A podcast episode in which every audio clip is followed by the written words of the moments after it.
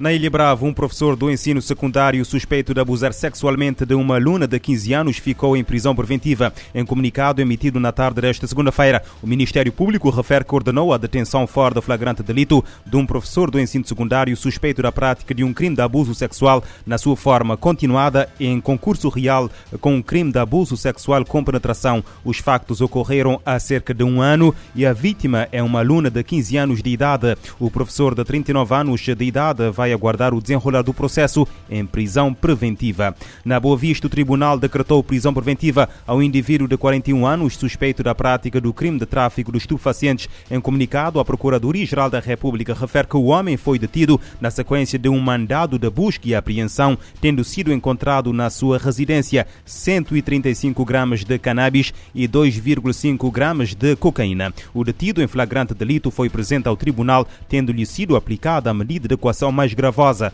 prisão preventiva. A taxa de incidência acumulada da Covid-19 em Cabo Verde caiu nos últimos 14 dias de 1.943 para 257 casos por 100 mil habitantes e o RT desceu para 0,47. Informação avançada na tarde desta segunda-feira pelo Diretor Nacional da Saúde, Jorge Barreto, que destaca uma tendência de diminuição. Esperemos que a situação continue uh, com esta, esta tendência para diminuição, mas relembrando sempre que ainda estamos em pandemia. Durante o mês de janeiro, registaram-se 45 óbitos por complicações associadas à doença em Cabo Verde. Ficamos com uma taxa de letalidade de 0,3%, tendo em conta que houve muitos casos identificados e uh, isso significa que, uh, de facto, a variante Omicron não é, pelo menos de acordo com estas informações, podemos dizer que com alguma segurança que não é tão virulenta como as outras variantes que aqui circularam, como a alfa e a delta. Porque se fosse, nós teríamos tido muito mais óbitos do que aqueles que nós tivemos. A elevada taxa de cobertura vacinal terá contribuído e muito para que a situação tivesse sido menos uh, complicada em termos de casos mais graves e de óbitos. O Diretor Nacional de Saúde apela às pessoas para aderirem à dose de reforço porque nós reparamos que há aqui algum relaxamento das pessoas que já estão completamente vacinadas, que ainda não conseguem compreender a importância da dose de reforço, que é precisamente para reforçar a imunidade e evitar consequências mais graves, ou então também há pessoas que pensam que o esquema inicial terá sido suficiente para protegê-las, mas nós verificamos que é preciso uh, a dose de reforço, pelo menos por agora, para que possamos estar melhor protegidos contra contra a Covid-19. Cabo Verde conta atualmente com uma taxa de ocupação hospitalar de 27,6%, correspondente a doentes internados com Covid-19. Trata-se de um número que caiu de 70 para 24, dos quais 5 em estado grave em apenas uma semana.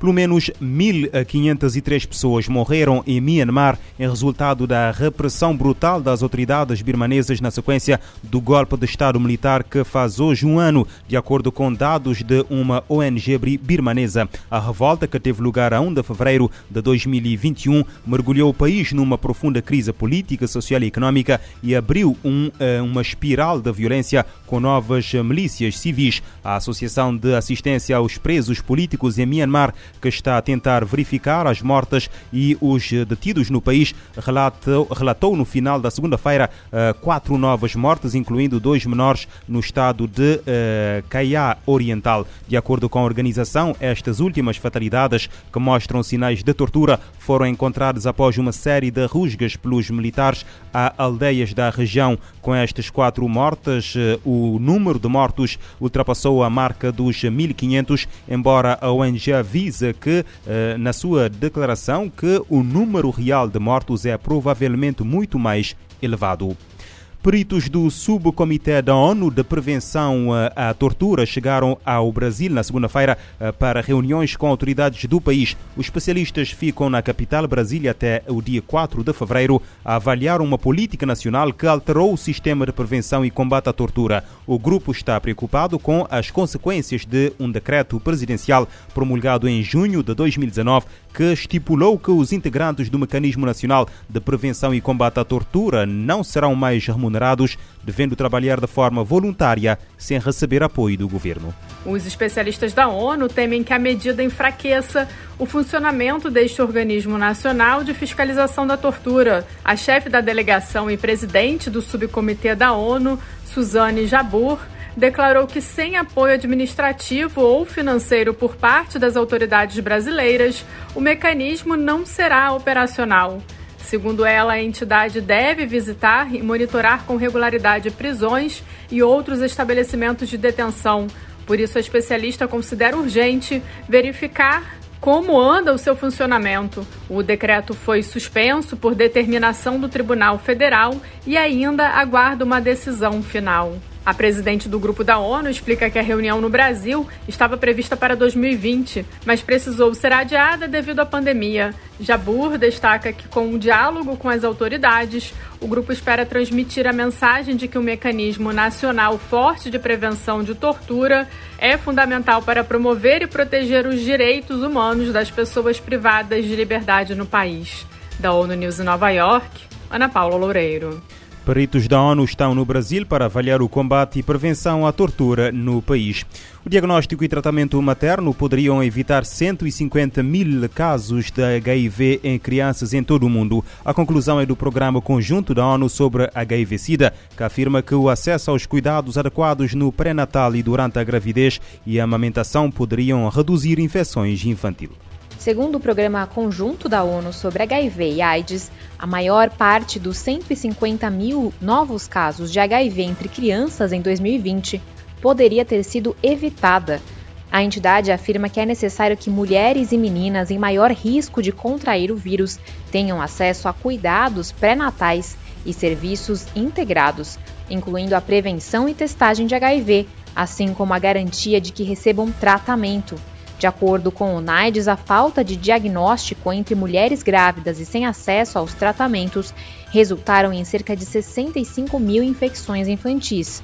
Outras 35 mil infecções entre crianças aconteceram pela transmissão do vírus em mulheres grávidas ou lactantes, o que levou a um aumento na carga viral e elevado risco de transmissão vertical. Dessa forma, o UNAIDS afirma que mulheres com risco substancial de infecção pelo HIV precisam de uma combinação personalizada de prevenção, incluindo profilaxia pré-exposição, aconselhamento mais abrangente, repetição do teste de HIV e fornecimento de kits de autoteste para parceiros. Os dados ainda apontam que outros 38 mil casos entre crianças ocorreram pela falta de acesso ao tratamento materno durante a gravidez e amamentação, Cerca de 14 mil ocorreram entre as mulheres que estavam em tratamento, mas sem supressão viral. Por isso, o NAIDS reforça que melhorar a qualidade do tratamento e dos cuidados, incluindo o uso de regimes de tratamento otimizados e esforços de retenção assistidos, podem ajudar a preencher essas lacunas.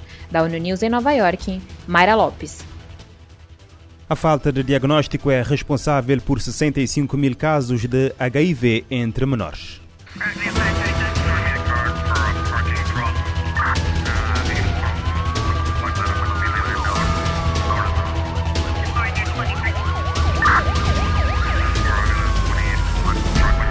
Este programa está disponível em formato podcast no Spotify e em radiomorabeza.cv.